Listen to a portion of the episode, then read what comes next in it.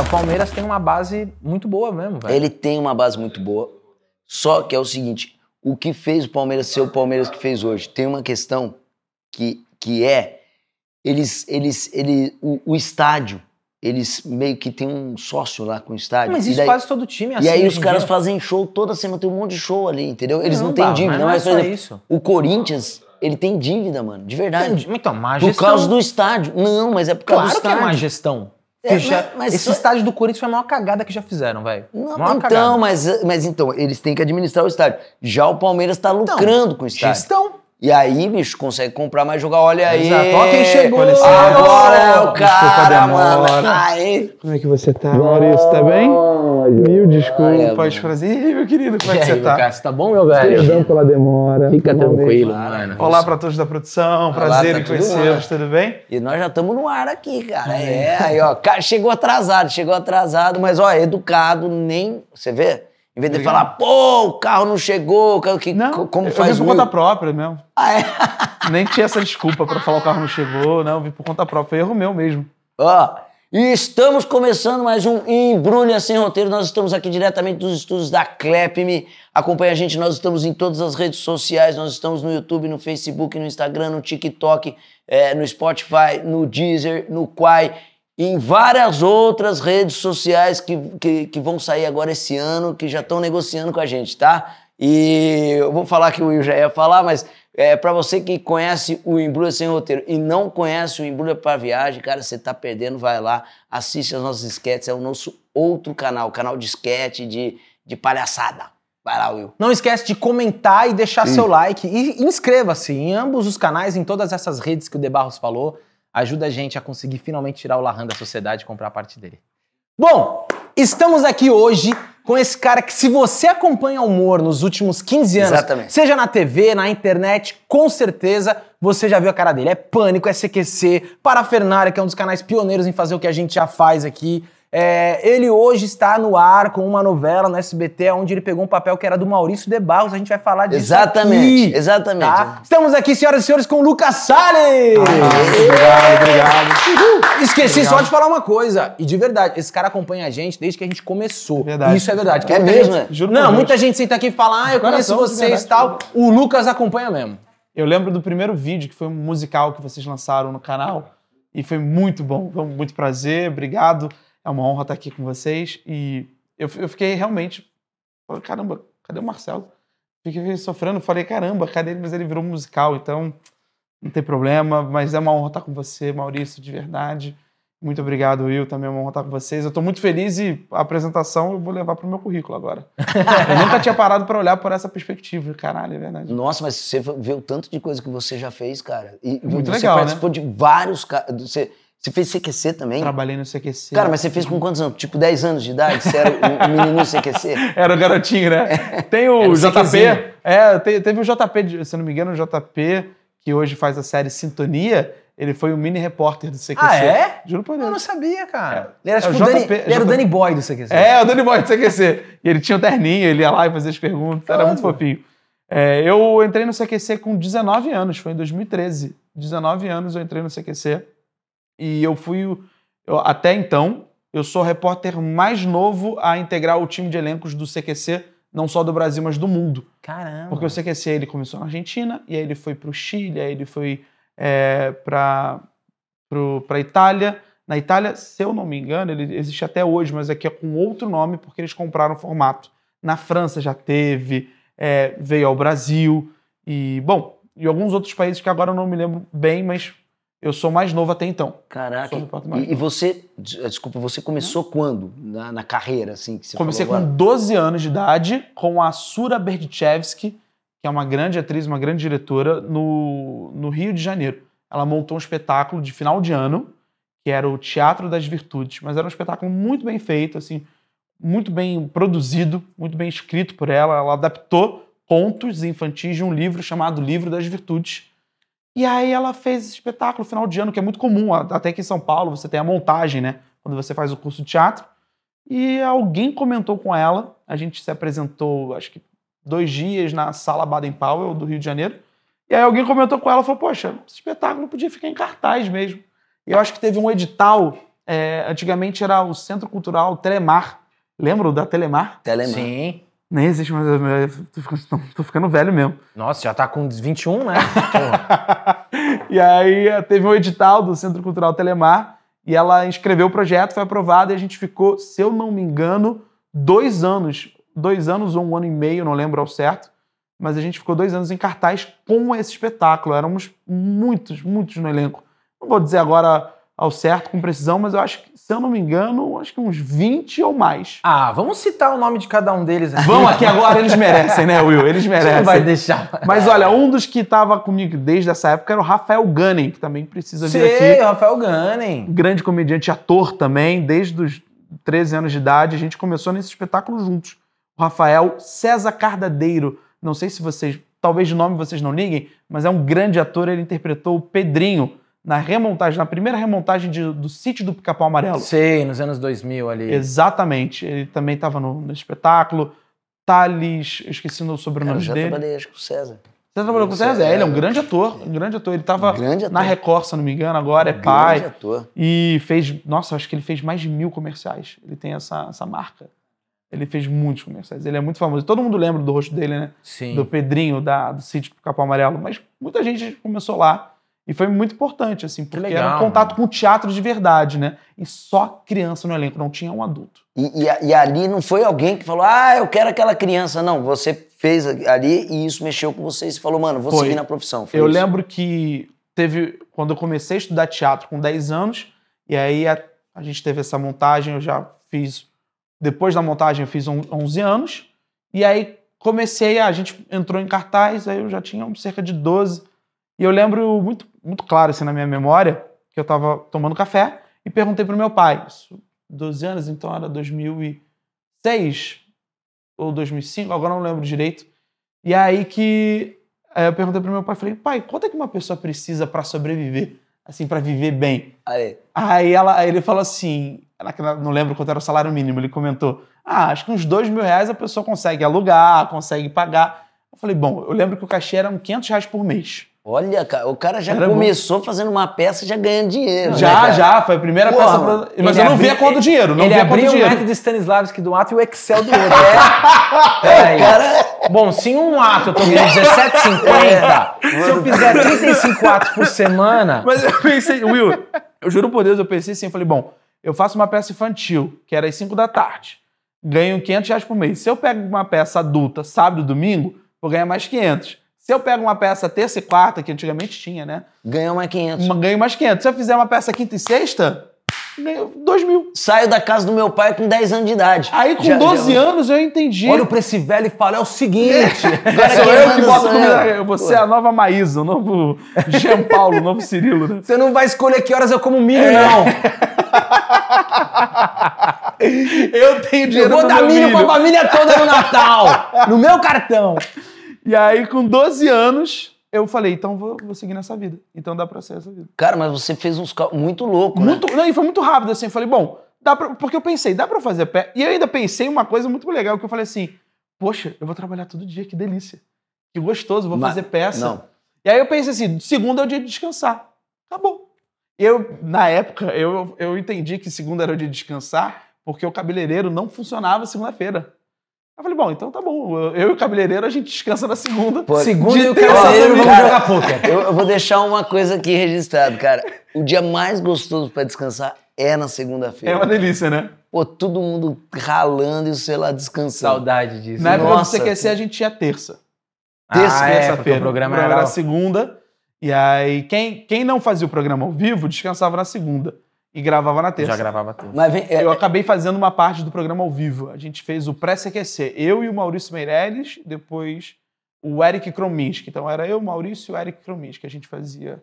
Acho que o Eric veio aqui, se não me engano. Não. Ainda não, perdão. não, quem veio foi o, o Rafa. O Rafa, Rafa, veio. queridíssimo. Rafa. Isso. E, e, cara, mas é, é, é- é muito louco, né? Um cara optando pelo, pelo teatro, teatro. faz o cálculo do teatro, fala assim, mano, com 12 anos eu já vou ter minha independência financeira. E é um pensamento oposto, né? Porque o pai vira pro filho e fala, filho, você vai seguir na carreira artística, rapaz. E quem que faz teatro, quem que rala, e sabe como é que é, né? Porque o Will brincou agora, porque eu falei assim, pô, segunda-feira é dia de descanso. Mano, não existe mais dia de Não. descanso. Não, não, não. tem mais dia de descanso. Ainda mais que vocês trabalham com internet, vocês sabem que não é Exato. dia de trabalhar. Mas eu acho que isso que você estava contando aqui já é um retrato da sua geração de artistas muito. é, de um trabalho muito autoral, desde muito cedo. E acho que a internet propiciou isso, né? A gente é de uma geração que o artista ele sempre ficou muito refém. É a, é a história do rock, do Stallone, que ele tinha um baita roteiro e ele precisava É. bater na porta de um monte de gente fazer acontecer. A internet, ela ampliou. Ela falou, cara, eu vou fazer, vou adaptar e vou fazer aqui. E a sua geração mostrou isso. E acho que isso Exatamente. gerou em vocês uma atitude comportamental no sentido de ser múltiplo criativo. Você é um cara, meu, que você, É. você faz novela, aí você faz teatro, faz improviso, você faz stand-up, você apresenta. É, é, tá cheio de gente que tem o dobro da sua carreira que não, não, não, pro- não soube explorar tudo isso. E às vezes a pessoa até tinha esse talento, né? Vocês também. Eu, eu, eu, eu, eu agradeço e compartilho com vocês. Eu acho que isso é uma característica nossa. Eu costumo dizer que não vão existir mais só atores. É. Eu acho que a última pessoa que ganhou dinheiro atuando foi o Carl Raymond. Só o último, o último que. Não. Só Va- atuando, Não, só Vamos, entendo o que vamos, você tá vamos, pôr o, E o Marcelo também. Não, é, eu, eu ia falar o Wagner Moura, mas o Wagner Ah, Moura. verdade. Não, não, mas a gente Ele tá é falando do Wagner Moura. E O Wagner produz. Moura, como ator, Sim. ele poderia e ele tem essa opção. Eu acho que o Wagner Moura, a gente também pode falar verdade, do Lázaro verdade. Ramos. É, é, eles têm essa opção de falar, mano, eu quero só atuar. Mas o Wagner Moura e, e até o Lázaro, eles também já se produzem um Sim. monte de coisa. E estão dirigindo, então o cara quer dirigir cinema, o cara quer não sei o que, não sei o que. Eles estão conseguindo fazer da, da forma que, vamos dizer, a gente faz usando a internet, eles não usam a internet ainda. É, eles não, não, usam, não. Não, é o grosso deles. Não, eles usam. Mas- eles se produzem no streaming hoje. É, sim, o na verdade, tá Viu, até mas, mas, por exemplo, o streaming não veio atrás do, do Wagner Não, Moura Barros, pelo trabalho dele na dizendo, querendo internet. é o seguinte, É pelo o trabalho como streaming ator. aprendeu com essa geração aqui, ó. Sim. Em 2010, esses caras estavam com uma câmera no YouTube, tal, tal, tal, e aí alguém começou a falar, galera, a gente precisa começar a ir pra internet, uns executivos. Entendeu? É isso que eu tô querendo dizer. Ah, Foi eu, a- eu, eu vi isso de perto. De fato, eu vi isso, Isso. de perto. Eu lembro que foi... Porque... Não, fala aí, desculpa aí. Não, eu, perdão, Will, pode falar. pode Não, falar. não, fala aí, eu, eu falo daqui a pouco. Eu tenho, o programa é meu, cara. Tô brincando. É, ele vai falar na outra entrevista, deixa você É, falar eu vou um guardar pro né, próximo. mano? porque é um. Talvez não renda é, uma não próxima. é. Fala, puta, eu tinha uma boa aqui com o Lucas. Mentira, Deixa o aí. cara falar da não, vida não, dele. não. É porque eu vi isso de perto. A gente começou na, no Parafernália em 2011 e logo depois teve a Paramaker. Que até hoje eu não sei explicar muito bem o que ela era, se ela, se ela era um hub, mas ela teoricamente agenciava canais na internet. Uhum. Então ela poderia agenciar o Embrulha Sem Roteiro, dar todo o suporte, porque naquela época o YouTube, a conexão entre o produtor de conteúdo e a plataforma, ela era muito instável e frágil, porque não tinha uma central no Brasil, como tem hoje. Hoje o Google e o YouTube estão no Brasil, eles têm profissionais brasileiros que vão cuidar dos canais brasileiros. Era tudo americano, então eles não entendiam o nosso conteúdo, tinham muitas vezes que traduzir, e se você tomava um strike, que é o termo na internet, se você usa um conteúdo que não é seu, seja em vídeo, em imagem ou em áudio, você toma um strike, você pode perder o seu canal, você perde a sua monetização, é Pode- muito sério. Acho que só dois strikes você pode tomar, né? É, No se você toma terceiro, canal- perde o canal total. E assim, dois strikes já limitam o alcance do seu público. O seu público não recebe lá, mesmo sendo inscrito, você monetiza, você pode perder a monetização. São coisas assim muito, muito delicadas. E a Paramaker surgiu com isso. Eu lembro que o Felipe Neto, é, ele, ele tinha, entre aspas, abandonado a carreira de, de vlogueiro. Ele tinha parado para se dedicar à carreira de empresário com a Parafernália e com a Paramaker. Então a Paramaker era um grande projeto na vida dele naquela época, mas também tinham outros. E ele foi aos Estados Unidos, fez essa reunião, quis fazer esse hub com os canais. E a gente viu de perto, e eu trabalhei na Paramaker também, como redator. Então eu vi de perto muitas empresas muito, muito resistentes a, a investir na internet, sabe? E hoje é totalmente o contrário. Assim, a verba destinada para a internet, na, na fatia ali do marketing, ela, na minha opinião, e em cima de alguns dados, ela não só triplicou, ela se tornou assim uma segregou. Agora eu tenho a verba para TV, rádio, jornal, revista e agora eu tenho a verba da internet. Aí na internet eu vou colocar no TikTok, no Instagram, vou colocar no YouTube. Aí dentro do YouTube eu vou colocar em podcast, eu vou colocar em canal de sketch. Então segregou mesmo assim. Tem dois investimentos agora, os que são os offline, os online e os offline. E isso pô, foi muito difícil a gente convencer as pessoas de, cara, vamos, e vamos fazer do nosso jeito, da internet.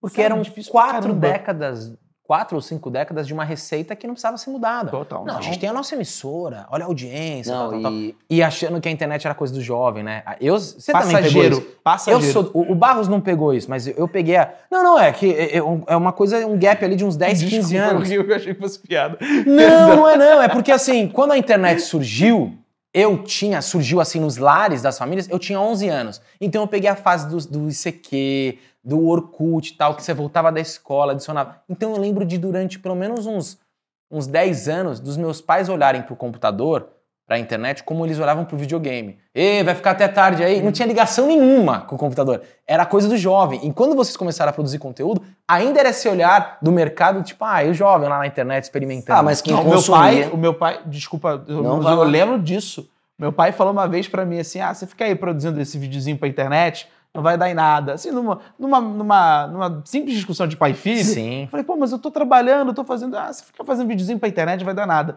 E hoje ele pede desculpas, ele já pediu desculpas, porque ele entendeu que Te deu um carrinho de milho enorme, mandei.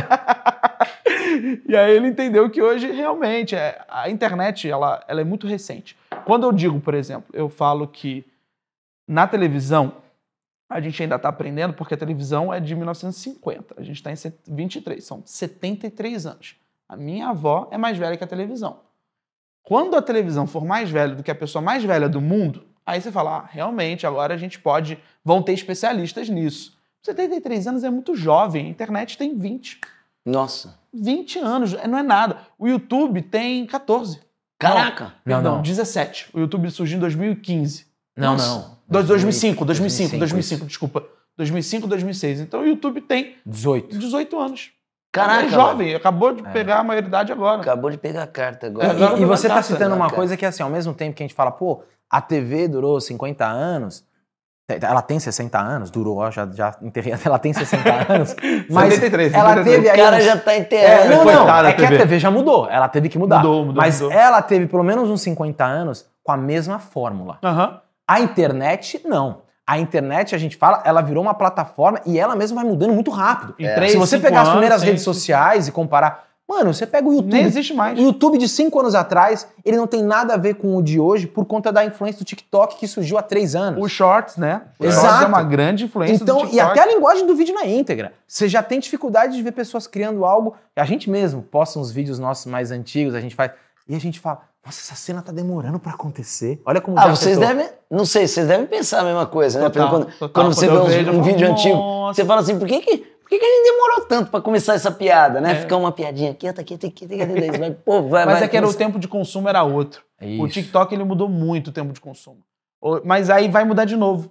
Vai, Vai, claro o pessoal já vai. tá falando que agora eles querem, as plataformas querem mais tempo. Nossa, já que tá bom. Então, por favor, priorizem vídeos mais longos. Ai, que bom. Juro Não, já tá Deus. rolando isso. Aí dá pra escrever, não precisa sintetizar tanto, né, Exatamente. cara? Não dá pra botar vezes dois, né? Nossa. Você coloca um vídeo, às vezes você vai editar, bota vezes dois pra pessoa não parar. É muito Cara, louco isso. isso. é muito louco. A gente gravou uma vez, eu e o Barros, um vídeo que era logo que surgiu o acelerar o WhatsApp, que ele chegava em casa e eu e minha mulher, a gente falava no, no, no áudio. Ele falava, o que, que é isso, cara?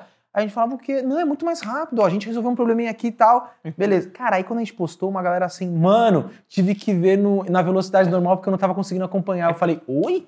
Você assiste conteúdo na velocidade 2? Muita gente. Porque assim, eu vou ser sincero, áudio, você vai, alguém vai falar um áudio, olha, putz, ah, olha, o meu, meu plano de saúde, não sei o que, o cara manda uma explicação, você ouve rapidinho e tal. Agora, mano, um conteúdo de lazer, você tem pressa de ouvir, eu fico pensando, cara, o que, que a gente tá fazendo? Eu vejo React, eu vou comprar um negócio, putz, vou trocar de celular, eu fico vendo, tipo, a diferença do Samsung e tal, eu fico, aí você põe um pouquinho Lógico, acelerado, né, mano? até porque tem uns caras que você fala, irmão, vamos fazer um cursinho de retórica aí, porque é Nossa, velho, não, não, não, tem uns caras. Nossa. Mas tem uns caras que pra falar, que é pra tocar o sininho e compartilhar, mano, o cara pega Demora, dois né? minutos Nossa, do bagulho muito, dele, cara. velho. Porque tem uma. Quanto, quanto mais minutos, mais você consegue Exato. monetizar melhor, entendeu? É você monetiza verdade. duas vezes. É proposital. É proposital, Puta, muitas vezes. velho, é mas- porque, Aí ele mas junta é que um a pouco. plataforma obriga você a fazer Ele isso. junta um pouco que a plataforma obriga com a falta de carisma dele e dá uma receita de tédio. Dá- dá- Que é O cara, louco, ninguém assiste o conteúdo principal, Cara. só fica lá. Quantas cara. vezes você pula, né? É. Você pula Exato. já, você vai com, arrastando pra ver.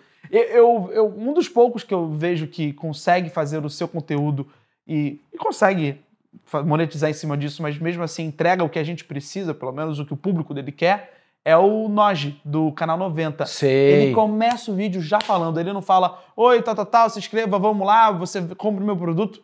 Nada, ele fala, hoje você vai ver no vídeo 10 momentos mais bizarros dos anos 90. E o primeiro lugar, caramba, que legal. É. Você toma até um susto, você fala, "Bom, é por isso que eu... Aí você pensa, né, por isso que eu vejo esse canal, por isso que eu vejo o YouTube, porque Seu algoritmo preciso. é bem parecido com o meu, né? É. Eu vejo nós Pô, pra inscre- bom. Aí você se inscreve, né? Fala, putz, esse cara não É bom, isso. vou me inscrever. A sua inscrição, ela é muito autêntica, ela é muito natural. Você fala assim, ah, gostei desse cara, eu vou realmente acompanhar de perto. E eu vejo que isso vai mudar, porque com em relação aos dados que a gente recebe, que a gente pesquisa, que a gente estuda, a plataforma, as plataformas estão pedindo, eu quero que as pessoas fiquem mais tempo aqui. Porque aí tem uma, bom, de- pelo menos é o que a gente ouviu, e pode ser que o que a gente ouviu seja um erro, ou pode ser que seja uma previsão ou um achismo. Mas parece que as plataformas entenderam que quanto mais tempo eu estou ali num mesmo vídeo, eu consigo fazer mais anúncios num vídeo. Eu consigo ter mais anúncios, é, dif- diferentes segmentos nesse mesmo vídeo. Porque se ela só tem um segmento, se só tem um anúncio, eu vejo o vídeo inteiro rápido, só um anúncio. Não é melhor que eu veja três, quatro anúncios num vídeo inteiro? Então esse vídeo vai, precisa ser maior, a duração precisa ser maior. Porque eles pensam assim, que a pessoa veja mais vídeos de tempo curto, e muitas vezes esses vídeos não vão ter anúncio, porque o algoritmo não consegue colocar anúncio toda Uhum. hora, senão a pessoa enjoa. Então é melhor que a pessoa acompanhe um vídeo de quem ela gosta por mais tempo e eu coloco mais anúncio. Então as plataformas E eu vou complementar com uma coisa. Por mais que a gente comenta às vezes que, por exemplo, o próprio TikTok, né? Você- quando você vai ver, você vai- a, a ideia deles é que você não saia de lá, fique É. um vídeo É. no outro. Pronto. Mas mesmo que isso te pega, chega uma hora que, como acabou o vídeo e começa outro, você tem um, meio segundo de tipo, ai, cara, tô aqui, preciso fazer minha coisa. Agora, Sim. um vídeo longo, você tá gostando, você embarca. Você vê como se fosse um filme. Claro que você sabe que você pode parar, mas tem um pouco isso, né? Tem, e também tem a narrativa que o cara tá construindo ali. que você- Isso. quem faz isso muito bem é o Castanhari, né? Ele Ah, tem ele é. de Nossa. uma hora e meia, duas Não, o horas. Castanhari- E você vê tranquilamente, assim, e, e go- é gostoso de ver. Outro cara que foi pioneiro. Ele foi o primeiro Foi, cara foi, foi. que começou a usar a internet pra informar e não só entreter. Então, mas o Castanhari ainda tem uma outra questão: informar e entreter. e é de Mas Osasco, ele como também boa é- é parte de, da nossa equipe. De Osasco é, é- é como o Felipe. E tem uma outra questão. Ele não é o cara que fala assim, velho, eu quero só ganhar dinheiro aqui. Não, então ele, tem essa, essa coisa. É. É, a gente até uma vez conversou. Ah, cara, ele vira, virou e falou assim: fala, cara, eu quero postar o meu conteúdo uma vez por mês. Tudo bem, ele deve ter os patrocínios dele, então não sei o que você quer dizer. Mas os vídeos dele não são extremamente comerciais, no sentido do, do cara ter que ver rapidinho pra não sei o quê. Então ele tem um. Ele tem conteúdo. Ele quebrou, fato, que doido. ele quebrou uma, ele quebrou uma, uma estética que era vídeos de 6, 5 minutos, 7 minutos. Ele veio e trouxe vídeos de 30 minutos. Exato, ele foi o pioneiro Foi nisso. pena, Ele quebrou uma estética que todo mundo falou. E todo mundo chamou ele de maluco, né? Só que o conteúdo é tão bom, tão bem feito. Exato. E tudo mérito dele e da equipe, que todo mundo começou a gostar. Eu lembro de ver um vídeo uma vez de 50 minutos, talvez o primeiro vídeo de 50 minutos, um média-metragem, no canal dele sobre ufologia, sobre casa, ele explicando é, os diferentes tipos de ETs, que é de relatos. Foram 50 minutos mais bem gastos assim do dia. Foi uma, del- uma delícia. E mérito dele, porque ele faz, um- ele tem um trabalho com animação, Exato. ele tem um trabalho muitas vezes com dublagem, com narração, e ele investe. Eu não sei da onde surgiu isso nele, mas ele foi um cara que entendeu. Eu preciso investir para poder ganhar mais, para poder verdade. melhorar não só meu conteúdo, mas melhorar minha qualidade de produção, minha qualidade de vida. Ele investiu muito. E não somente ele, mas outras, outras pessoas como o Iberê também investiu muito bem, cara. verdade. Ele foi muito nessa de eu quero ensinar de uma maneira prática, divertida. Foi uma acho que foi um momento ali muito importante para a produção de conteúdo da internet nos anos de 2011 à frente, assim. Uhum. O Castanhari, eu lembro que ele foi um dos poucos que postava com regularidade. Então, É. toda semana você sabia que tinha um vídeo dele. Isso a gente está falando de uma época que muitas vezes a gente não, o produtor de conteúdo demorava um mês, dois meses, três meses para produzir um conteúdo. Ah, Porque ainda você ainda nem tinha uma comunicação com as próprias plataformas do tipo, Não. olha, se você postar assim, entrega mais. Hoje você tem criadores de conteúdo que Te ensinando. te ensinando a produzir conteúdo. Tem cursos, né, que você É. fala, olha, se você postar a partir de três vezes por semana, É você vai melhorar o seu CPM. Se você produzir um conteúdo com legenda, você vai parar na Finlândia. Na Finlândia é, É. o melhor CPM, vão pagar muito bem, pagam 15 dólares por, por CPM. Você fala, caramba, que incrível. Não, que você tem que mudar as tags pra isso, não sei o quê. Daí, daí daqui a pouco lá dentro do YouTube muda tudo. Aí você fala assim, ah, agora não tá mais valendo isso, agora não sei o que, não sei o que. Mas, cara, mas o cara tá acompanhando, ele tá te falando, nesse Tá. momento é isso, amanhã É. vai mudar, né? Nossa, Mas, é. ô Lucas, cara, de verdade, a gente deu um salto aqui falando de rede social, É. mas, por exemplo, você falou onde você, como você começou, mas e aí? Pô, você é jovem, você teve esse start do tipo, quero viver disso, como é que eu faço pra pagar minhas contas? E como é que foi seguindo isso? A partir dos 12 anos eu continuei com a peça e eu lembro até de ter feito um, um teste fingindo a idade, menti a idade, porque eu vi no, no- eu estudei no Tablado, que é uma escola de teatro do amadora do Rio de Janeiro, e é uma escola muito legal, inclusive quem fez também foi o Miguel Falabella, que esteve É. aqui, foi uma entrevista maravilhosa, parabéns. Talvez se o Marcelo estivesse aqui estragar, mas foi maravilhosa. O fala- Foi exigência do Miguel. Falo, Miguel, Falou, cara, não quero. lá, não né? quero Marcelo. Enfim. E o Miguel deve amar o Larran, de verdade, deve amar mesmo. Tô ansiosíssimo pra vê-lo no- musical, inclusive. É, Sim, acho que vem Você, São Paulo. você, Vai, vai você tá no Rio ou você tá aqui em São Paulo? Moro em São Paulo. Há 10 anos. Há 10 anos? Há 10 anos. Ah, não, porque eles vão vir pra cá, eu acho que é em. é, Janeiro, né? Janeiro, é janeiro. Não sei tá. quando o pessoal É, estiver é. assistindo, quando for lançado, mas em janeiro já tá rolando aqui. Eu tô super ansioso pra ver. Parece que ele tá mandando super bem. E é- o personagem é a cara dele. É. Ele é o nosso Alec Baldwin brasileiro. Né? e aos 12 anos eu estava já trabalhando profissionalmente. Comecei, estudei, continuei estudando. Eu comecei num curso é, em Botafogo chamado Academia Nacional de Atores.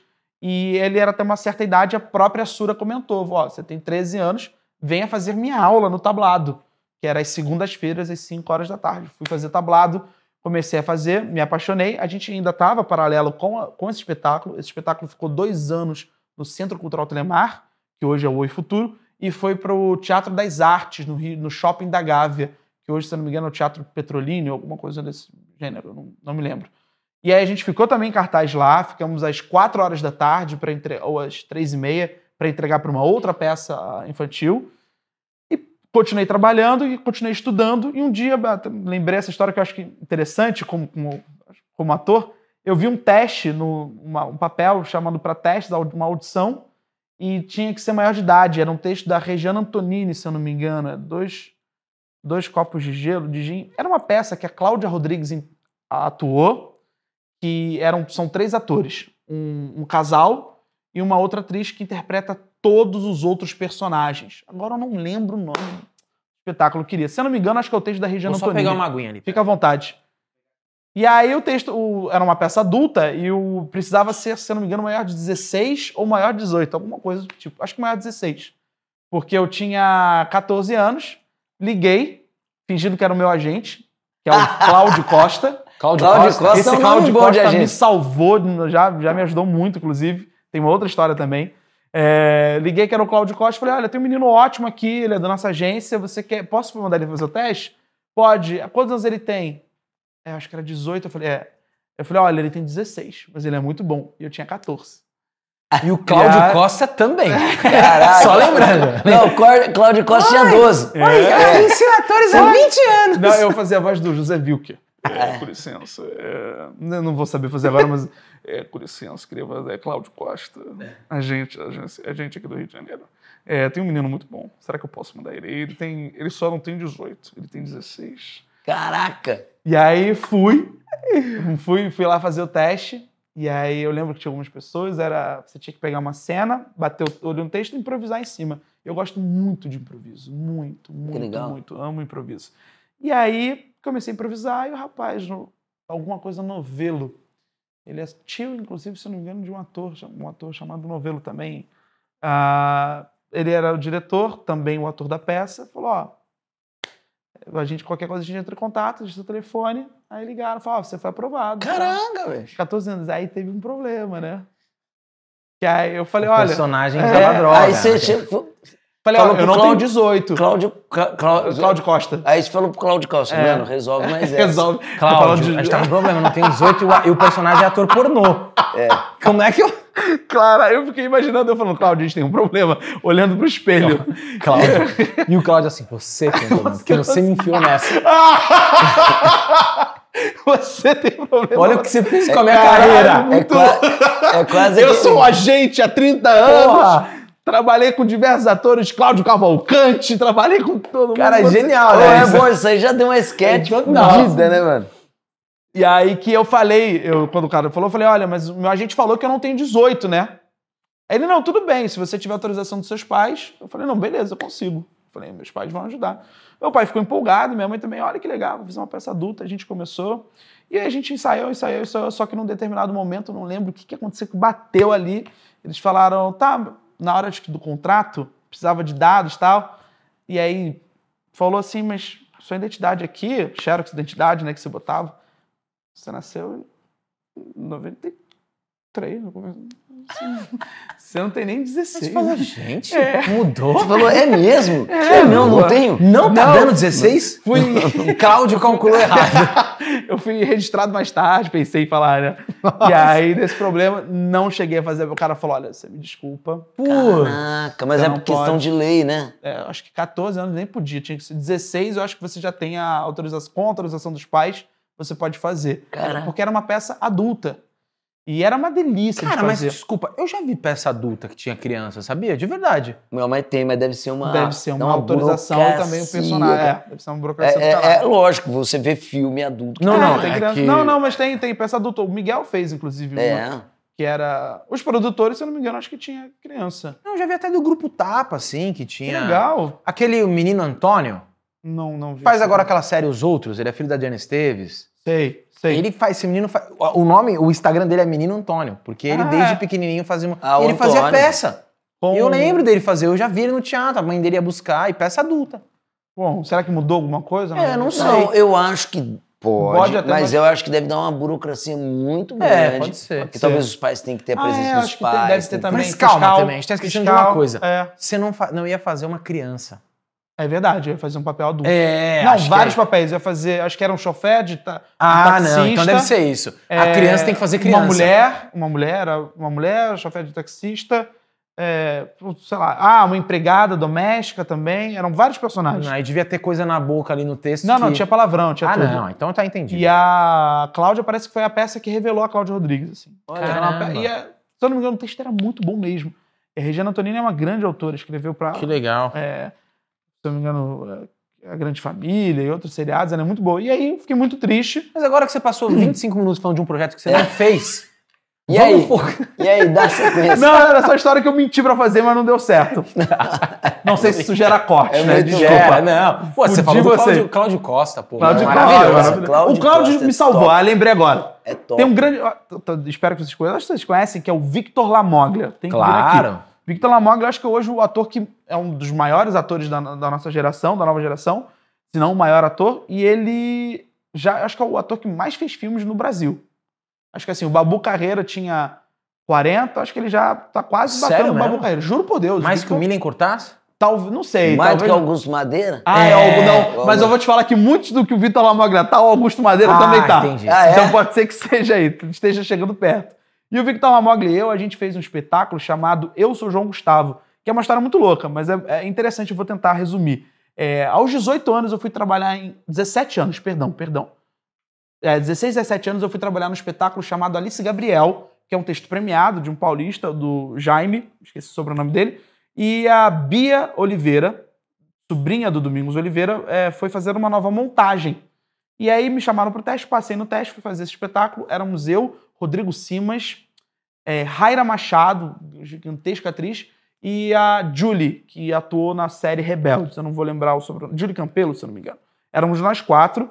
E o nosso, um meu stand-in era o João Vitor Oliveira, filho da Beatriz Oliveira, que era a nossa diretora. Um grande ator também. E aí ela comentou no espetáculo, falou, você tinha que escrever uma peça para você e o João fazerem, vocês se dão muito bem em cena, é muito bom. Eu falei, poxa, que bacana. Vou fazer isso com 16 anos. Eu sempre escrevia muitas sketches, é, sempre muitas premissas, mas nunca tinha parado para escrever um texto. Ah, isso não existia internet ainda. Você Não, tava- não, não. Tá. E aí eu parei para escrever. Foi com 16 anos. Parei para escrever. É, 16 para 17. Eu escrevi um espetáculo e eu e meu pai, a gente estava brigado naquela época. Porque eu queria fazer, me dedicar muito ao teatro. Meu pai pedia muito para que eu estudasse uma outra profissão. Ele falava, estuda outra coisa também, por favor. Vai fazer publicidade, você gosta de propaganda, vai fazer, vai estudar marketing, vai É estudar compreensível, né? A gente sabe como é a Super profissão. compreensível. Nossa. E foi muito importante essa, essa discussão, na época, essa briga. E ele não estava falando comigo. E a maneira mais, assim, forte de eu sentir uma dor é se a pessoa não se importar comigo, né? Pelo menos pra mim. A pessoa, eu sou desnecessário pra pessoa. Meu pai dava só um bom dia, boa tarde, boa noite em casa. E um dia ele abriu o jornal e leu na página do obituário, isso era muito comum né, no Jornal Globo do Rio de Janeiro, ele leu e viu que era o, o pai do melhor amigo dele tinha falecido. E aquilo ali pra mim deu um, um gancho que eu falei, caramba, e se um, um rapaz, nos seus 40 anos, não lembro quantos anos ele tinha, abrisse o jornal e descobrisse que o seu melhor amigo faleceu. E aí eu comecei a escrever um espetáculo, que é justamente esse, é um encontro, são apenas dois atores. Eu tinha pensado, eu quero uma peça, escrever uma peça para que os dois atores possam mostrar, que eu lembrei da época da Cláudia Rodrigues, o poder deles como atores, interpretando outros personagens também, Sim. e aquela coisa barata, roupa preta, uma mesa e acabou. Sim. Então eu comecei a escrever o espetáculo e no- no- antes ele ia se chamar JL, porque JL no- na ordem alfabética vem J, depois o L. Ah, vem o K. Tudo bem, mas não tem o K na porra. o J, K, vem o J e L. Foda-se. Que era João e Lucas. Eu ia interpretar o João e o João interpretar o Lucas.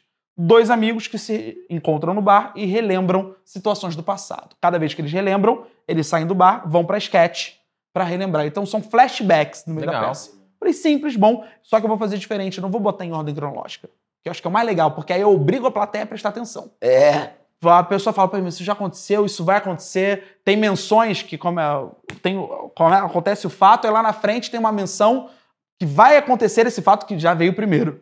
Comecei a escrever e era muito louco. Eu tinha um computador que eu tinha acabado de comprar e era louco, louco. Esse computador, do nada, eu tô escrevendo a peça e eu juro por tudo que é mais sagrado na minha vida. Eu juro pela minha avó. Inclusive, eu escrevi na casa dela, tava morando com a minha bisavó. Tava lá escrevendo, eu, eu pensava assim: ah, tá ruim. Mas quando a gente for pensar, a gente melhora. Do nada, o computador. Ai, cara. Caralho. Caralho. Vocês vão entender, foda.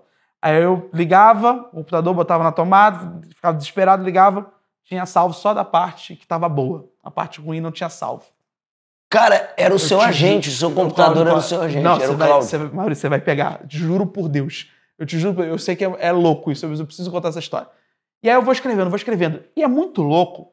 Eu vou ficando empolgado com a história, eu vou visualizando e vai, vai, vai tudo dando certo. Eu, eu escrevo até hoje. Então, mas foi meu primeiro contato com a escrita e com a meta de escrever um espetáculo. Falei, não, eu vou escrever isso.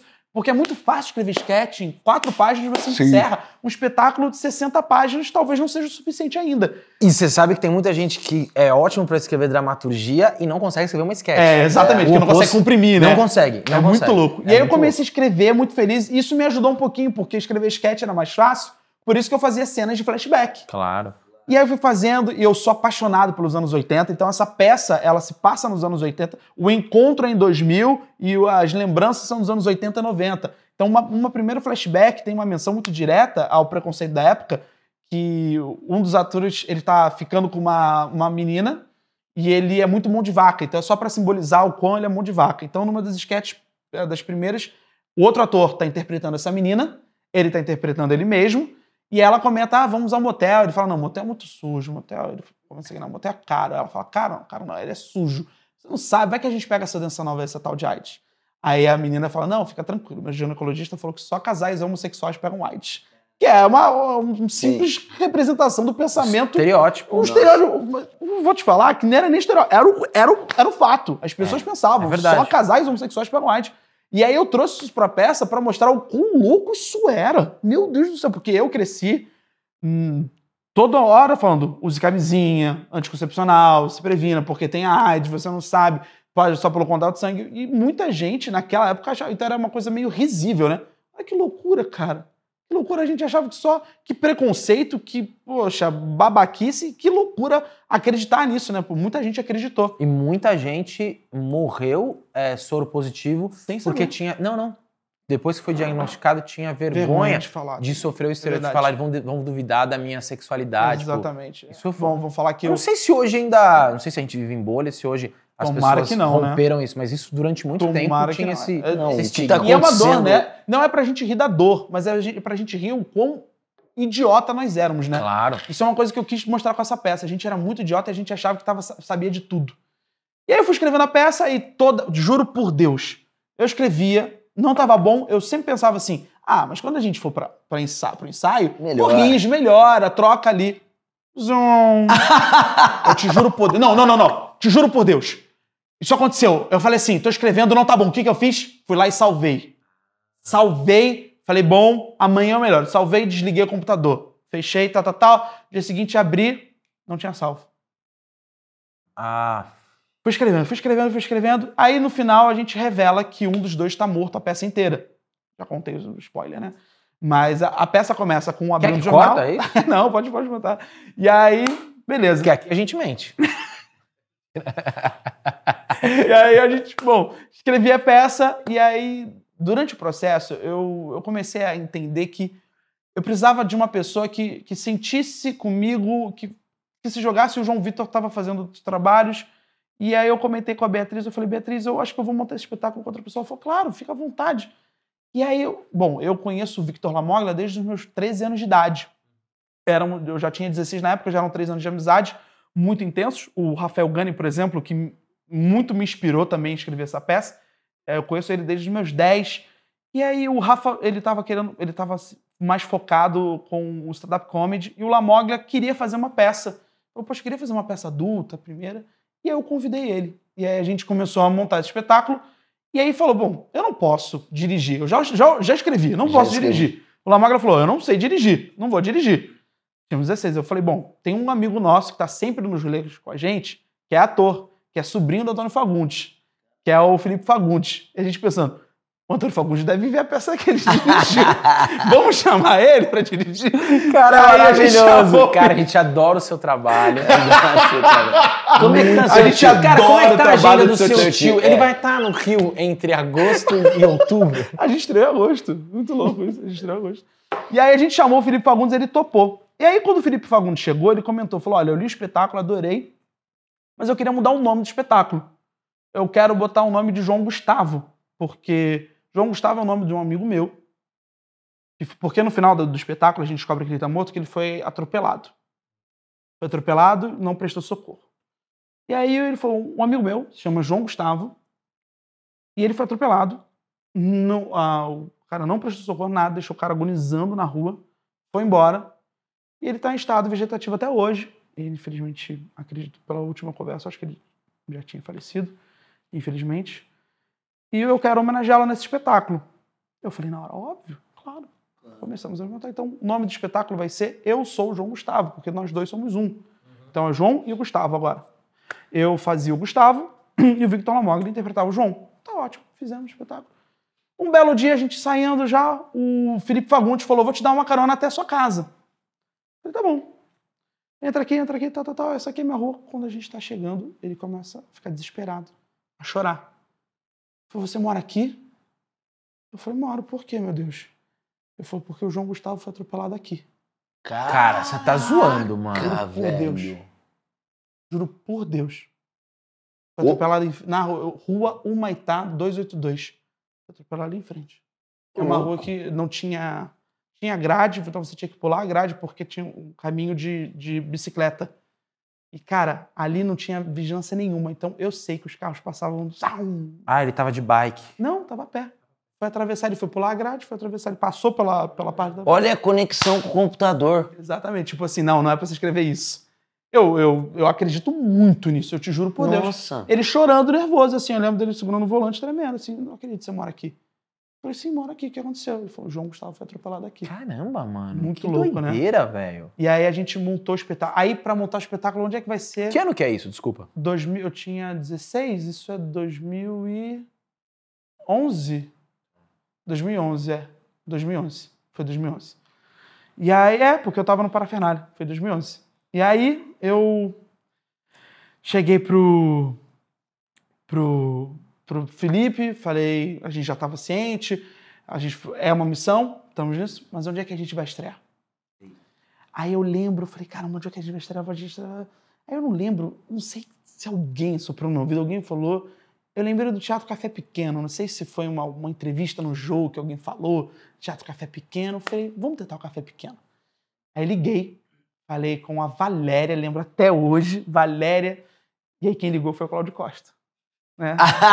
aí o Cláudio Cara, Costa ligou, cara. Cara, que é legal falei, que você ligou tudo. Cara, eu cara, juro por Deus. começou o Cláudio Costa lá, É, agora mas o Cláudio é que o Cláudio Costa surgiu lá naquela época. E eu falei, eu não, porque eu pensava assim, que moral eu vou ter se eu Não. falar, eu tô produzindo, eu escrevi, eu tô atuando. Cara, muito lúcido você pensar nisso. porque, Porque, eu é falei, as verdade. pessoas não vão dar valor. Eu vou falar, ai, que chato. Então razão. eu vou, vou criar um ambiente. E eu aprendi isso também vendo uma entrevista no jogo do Gus Fernandes, com quem eu, vi- eu viria trabalhar anos depois no CQC. Ele é um grande diretor. Na época ele era nosso diretor de externa e ele ensinou, ele, ele falou, eu finjo ser um agente, tal, tal, tal, então eu desço. Ele tinha toda uma estratégia, ele fala, eu ligo pro, pro cliente, peço pro cliente me retornar. E quando ele retorna, eu peço pra minha namorada atender e falar que eu desci, desci no prédio só pra fumar um cigarro, mas tô voltando. Que ele fala, pô, o cara já acha. O cara mora num. trabalha numa cobertura, o cara é foda. E aí eu liguei como Cláudio, como Cláudio, Cláudio Costa pra, pro Teatro Café Pequeno. Aí falei com a secretária, falei, posso falar com a, a responsável pela pauta? E aí botei e falei, Valéria, tudo bem? Prazer, meu nome é Cláudio, eu tô aqui com um espetáculo maravilhoso. A gente é da agência tal. Agência. é, como é que é? Saída de emergência. Isso antes de ter Cara, porta dos fundos. nome bom. Foi o Felipe Fagundes que deu esse nome da nossa, da nossa companhia. Eu falei, não posso falar que é uma companhia de teatro, falar que é uma agência. Companhia gente de teatro já É. sabe, não vai ter verba. É, não- não. Isso aqui é uma agência, a gente cuida de novos projetos. é, projetos audiovisuais, projetos, é, projetos, projetos é teatrais. Startup é muito bom, né? startup. E a gente tá com um espetáculo muito bom, com dois jovens atores maravilhosos. A gente acredita muito no potencial do projeto. E a gente queria pegar uma data com você. Vamos, vamos conversar sobre, vou te mandar o projeto, vou te mandar quem eles são. Ela falou, tá bom, me manda. Eu falei, tá bom, eu te mando, me dá seu e-mail, deu seu e-mail. Aí desligou, o Lamogra falou, o que, que ela falou? Era eu mandar o projeto. Aí o Lamogra, que projeto? Aí eu falei, vou ter que fazer. Aí parei, fiz o projeto, fiz, mandei o projeto pra ela. Falou, claro, vamos conversar, olha... Pô, eu que pro- seria muito legal se você abrisse o computador e o computador já tava o projeto lá. Pô. Não, ele Não, termina o tipo, projeto e o computador seria desliga. ótimo, Desliga. Não, cara. pior que Não, não. isso você já tava com outro computador, pelo amor de não, Deus. era o meu computador. Você é aventureiro, né? nunca Mais, ele nunca mais. Era pobre, né? nunca mais deu problema. Nunca mais. Caramba. Eu, não, assim, era muito engraçado de como era pra ser, porque eu aceitava isso. Ele desligava, da, da quinta vez eu estava. Caralho. Não escrevi bem essa, cara. É, Ele já tava escrevendo, Ou- falou, isso aqui não tá bom. Mas assim que apagar, eu vou melhorar. É. Não, amanhã, Você sabia? amanhã, quando não tiver isso aqui, eu- é tipo, você ficava em cartaz É. com o seu roteiro. Porque todo dia você tinha que fazer ele de novo. E aí que a gente. Eu mandei, fiz o projeto, mandei. Eu negociei com ela, acho que lá, três semanas. E você fez O o projeto Cláudio- tipo do, do dia pra noite, da, da noite na pro dia. hora, não, na hora. Fui, escrevi a sinopse, fui, aí escrevi a argumentação, falei quem eram os novos atores, a gente acredita muito, nós da agência é, Saída de Emergência, a gente acredita no potencial deles, a gente tem certeza que é uma peça que vai bombar, tal, tal, tal. Mandamos, ela falou, aí teve a devolutiva dela, ela falou, olha, eu só tenho um horário vago, um horário, não, não são nem dois dias, é um horário só, que é quinta-feira às sete horas da noite. Nossa. Quinta-feira, às 7 horas da noite, é o pior Horário. horário, da face da Terra para teatro. É o pior. É. assim, não existe pior. Quinta-feira, três da tarde, é melhor. É verdade. Quinta-feira, às tem 7 razão. horas da noite. Porque ninguém É chega, pior- né, cara? Ninguém chega. Cara, Às 7 sempre- horas, o cara tá sem trabalho. Quinta-feira, o cara tá puto. O cara tá ansioso pra amanhã. Horrível. Mas eu falei na hora, tá ótimo. Obrigado, Nossa. galera. A gente vai montar. E aí a gente começou. E aí, nesse paralelo, eu tive uma ajuda muito fundamental, que foi do Fernando Duarte, um grande produtor, radialista também, e da Larissa, Larissa Nascimento. Eles, são, eles compraram a ideia da peça, falaram, vamos produzir Caraca. foram, ajudaram a gente, então foram atrás, aí começaram a ver cenário. O Fernando Duarte, inclusive, era o nosso iluminador também, porque a gente não tinha dinheiro, então ele, ele aprendeu a mexer na mesa de iluminação.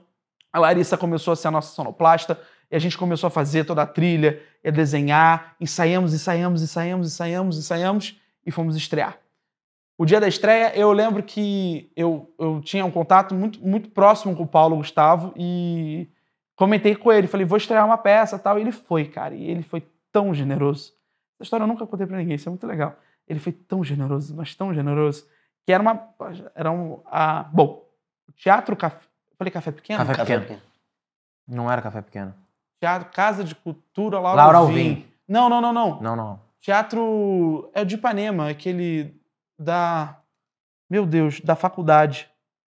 Calma aí, vou lembrar. É onde é, que eu ia chegar nessa, nessa Quer parte. consultar? João Caetano. Não, João Caetano no centro, Consulta de aí. Ipanema. Vou consultar, perdão, desculpa. Não. Gente Mete do céu, é o tem um- teatro. Cândido Mendes! Cândido Pô, Mendes. pegou na área, pegou no celular e já lembrou. Perdão, já peguei. Tá bom, eu vou só confirmar. Que você tinha visto no Jô, você nem sabia da existência, É. até então. Perdão, Cândido Mendes. Cândido Mendes. Teatro Cândido Mendes, em Ipanema, dentro da faculdade Cândido Mendes. Perdão, eu tinha dito Teatro Café Pequeno, não. Teatro Café Pequeno no Leblon. Teatro Cândido Mendes, dentro da faculdade Cândido Mendes, em Ipanema. E é um teatro muito escondido. É assim, você tá passando pela rua, dentro, perto da igreja, e aí é a entrada da faculdade. Você nem sabe que ela tem uma um Ah. teatro. Caraca. E é um teatro pequenininho, semi-arena. Acho que cabem, na época cabiam 80 pessoas no máximo, assim. 80 pessoas. E a gente foi. Fizemos todo o nosso processo, convidei o Paulo. Eu acho que, como eu disse, eu nunca contei isso pra ninguém, foi muito fofinho. Então, na nossa estreia, foram os parentes e amigos, foram, sei lá, 40 pessoas. O Paulo fez questão de comprar todo lado pra ajudar a gente. Todo lado, o lado que ele ficar, fez questão de pagar a inteira de todos os lados. A inteira, na época, acho que era 40, é, é dinheiro pra caramba. Nossa, velho. Quis comprar todo lado pra ajudar a gente. Que legal, meu. muito cara. bonito isso dele. Gostou foi ele e a Juliana Amaral, a irmã dele, é um amor de pessoa que eu amo muito também. Foram os dois assistir o espetáculo. Acabou o espetáculo, ele veio, parabenizou a gente, agradeceu pelo convite. Eu, a gente que agradeceu a presença dele. Foi um amor de pessoa. Ele foi assistir o espetáculo e pagou todo o lado dele. Nossa, que é- são três, são três, é, Semerena é aqui, aqui e aqui. Ele sentou aqui e ele falou, ó, quero comprar todo esse lado aqui, pra ajudar. Que legal, meu. Não, muito incrível, muito incrível. Ele já fez várias outras coisas também. Impressionante. E aí, fizemos o espetáculo, a estreia, tivemos um feedback muito legal ali, poxa, tem que melhorar nisso, melhorar aqui e tal. E é louco o que aconteceu. Porque o único dia que deu pouca gente foi a estreia. O resto, uma coisa milagrosa das outras apresentações, todas lotadas. Caraca. A Valéria falou. Desculpa, o Paulo Gustavo chegou a comentar do espetáculo? não, falou? nada. Naquela época a gente não tinha stories, né? Não Entendi. Tinha, tinha, sei lá, o Snapchat, mas ele nem era Então foi forte. pelo O espetáculo. né? Twitter Foi o era mais boca, forte. foi Foi o boca a boca, velho. Eu te juro por Deus. Na terceira, quarta, a gente ficou até o final do ano. E vocês não tinham grana pra Estreamos- divulgar, vocês não tinham nada. Nada, nada. Era no boca a boca. Teatro raiz. E aí, na quarta, a gente ficou até o final do ano. A gente ficou de agosto até o final do ano. Delícia, cara. E aí a gente foi convidado para a Valéria convidou a gente para renovar, para continuar no ano seguinte, mas mudar a data. Aí a gente achou melhor ir para um outro teatro. A gente fez a primeira apresentação, sei lá, um teatro que cabe em 80 pessoas ou talvez mais, agora não lembro com precisão. Foi metade, um pouquinho acima da metade ou um pouquinho a menos da metade, mas metade das pessoas. O resto tudo lotado, lotado assim. Foi muito louco porque aí o que a gente descobriu? Nesse dia tinham quatro senhoras que amavam levar as amigas para o teatro. E que elas moravam ali em Ipanema. Porque isso é muito bom. Ah, você vê que como os mais velhos respeitam o teatro. Então, quando eles veem uma oportunidade, uma peça nova, eles querem conhecer. Que legal. Até para saber se é boa, se é ruim, se é o que quer. Eles, elas foram ver. Elas divulgaram para o grupo das amigas, que divulgaram para o grupo das amigas, que divulgaram para o grupo das amigas, porque no final das contas era uma peça que tratava sobre a morte Claro. sobre o. A gente fala isso no espetáculo, a gente fala abraça, beija, brinca, porque a gente não sabe quando vai embora. O espetáculo, inclusive, tem uma cena muito bonita que a gente descobriu no ensaio, que eu, eu brincando, improvisando, eu falei, tem uma parte que os dois personagens falam, cá, se você morrer, o que que você quer escrito no seu jazigo? Aí eu, o personagem Gustavo, que é o que morre, fala, ah, quero que esteja, escrito assim, aqui jaz o maior cachorrão da terra, pai maravilhoso, esposo exemplar, as três maiores verdades. E aí o espetáculo acaba com fazendo o outro fazendo jazigo, que é aqui jaz o maior cachorrão da terra. Pai maravilhoso, esposo exemplar e o melhor amigo que alguém possa ter. E aí acabam muito bem. E a gente foi lotando. Eu lembro de uma apresentação, cara, muito louca. Que teve um cara de terninho, careca, terninho, olhando assim pra gente, assim, ó, sentado nessa posição. Porque um teatro com cadeira, na época, não era tão confortável. Ele olhando assim pra gente.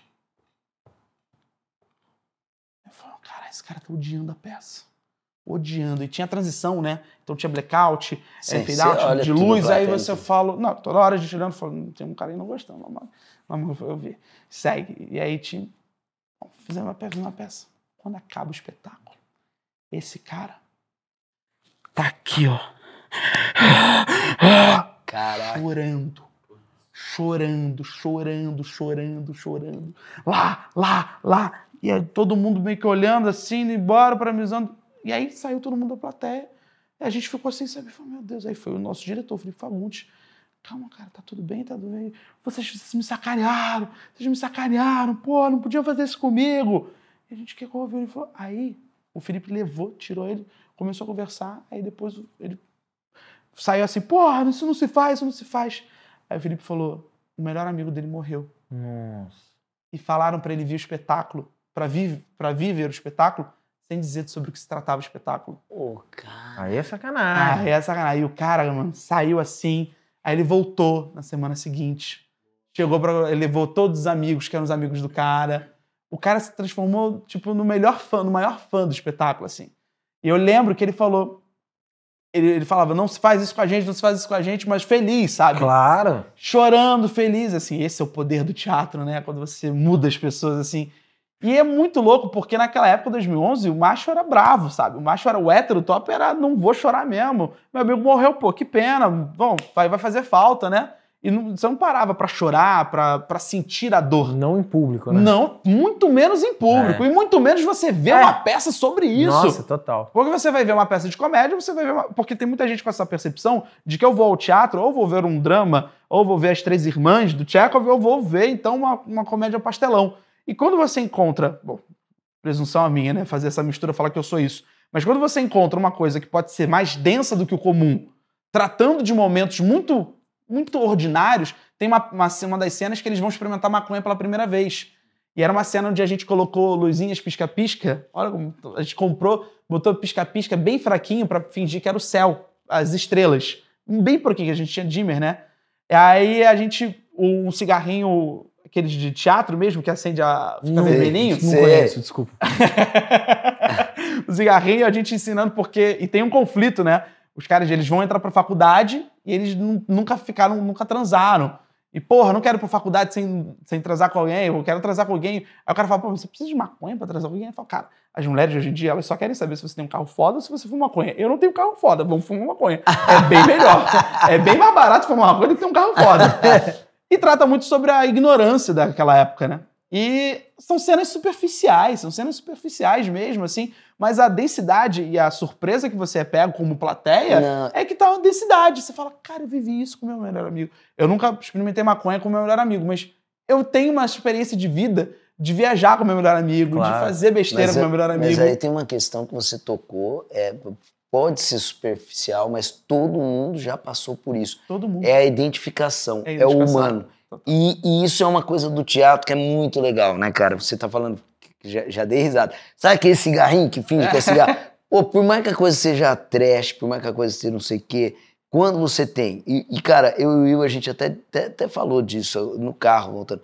Quando você tem roteiro, quando você tem uma, uma coisa bem escrita, é, é engraçado, por mais que, que, que esteja ali, se, se você faz de coração, Total, ele comunica, cara. total, total. E assim, enfim, eu, eu tenho que acabar a entrevista, Ah, cara. desculpa, Assim, perdão, tá gente. maravilhosa, tá maravilhosa, assim, é... Vai ter que voltar É, aqui, porque tem coisa é, pra não, caramba não, não vai pra ter falar. que voltar aqui, porque hoje a gente já conheceu um Lucas que a gente não É, conhecia. Eu acho isso muito legal, sabe? Ô, muito Porque obrigado. assim, é, eu já era seu fã ali de tudo que você faz, Obrigado. né, as palhaçadas, sei, não sei o que, não sei o que.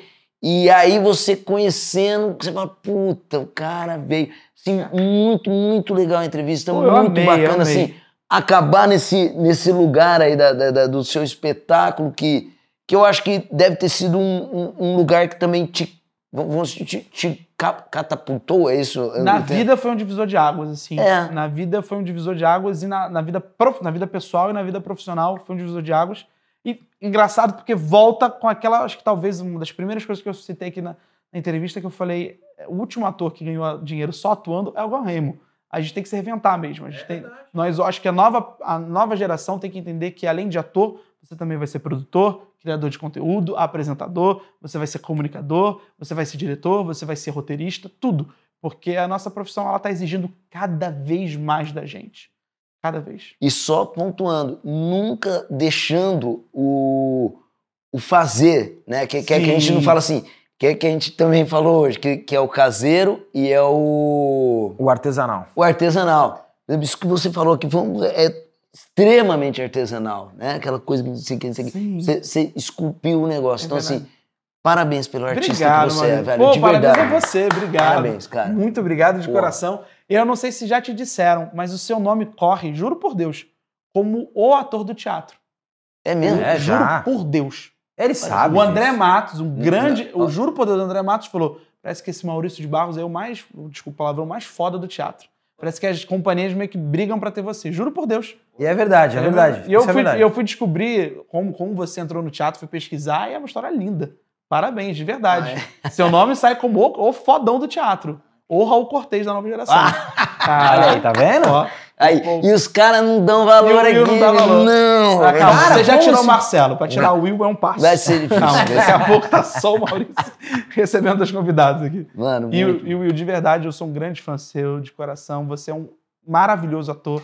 Se ele é o Raul Cortez, você é o nosso Tony Ramos. De verdade. Caralho, você já me viu sem camisa. é. Que doideira. Mano, Parabéns. Lucas, a gente que agradece, de verdade. Eu que mano. agradeço. Você- Obrigado de coração. Trajetória. E vamos voltar mesmo, você tem muita coisa Não, pra cara, falar, vamos cara. voltar que, mano, você tem mais três programas aqui com a gente. Eu achei que a gente fosse falar da avó traficante, achei que a gente fosse falar de várias Nossa, paradas. não, não, não. E tem os, os dois gêmeos que você tá falando. Dois É gêmeos, verdade. não, o, o gêmeo, né? Dois gêmeos. Cara, no tá sentido da Ruth e. Raquel. Porra, Tá muito, verdade. muito tá arrebentando, São mano. seus olhos. Obrigado. Valeu Mano. mesmo, Maurício. Valeu, Obrigado, Lucas. gente. Obrigado, valeu. Obrigado, gente.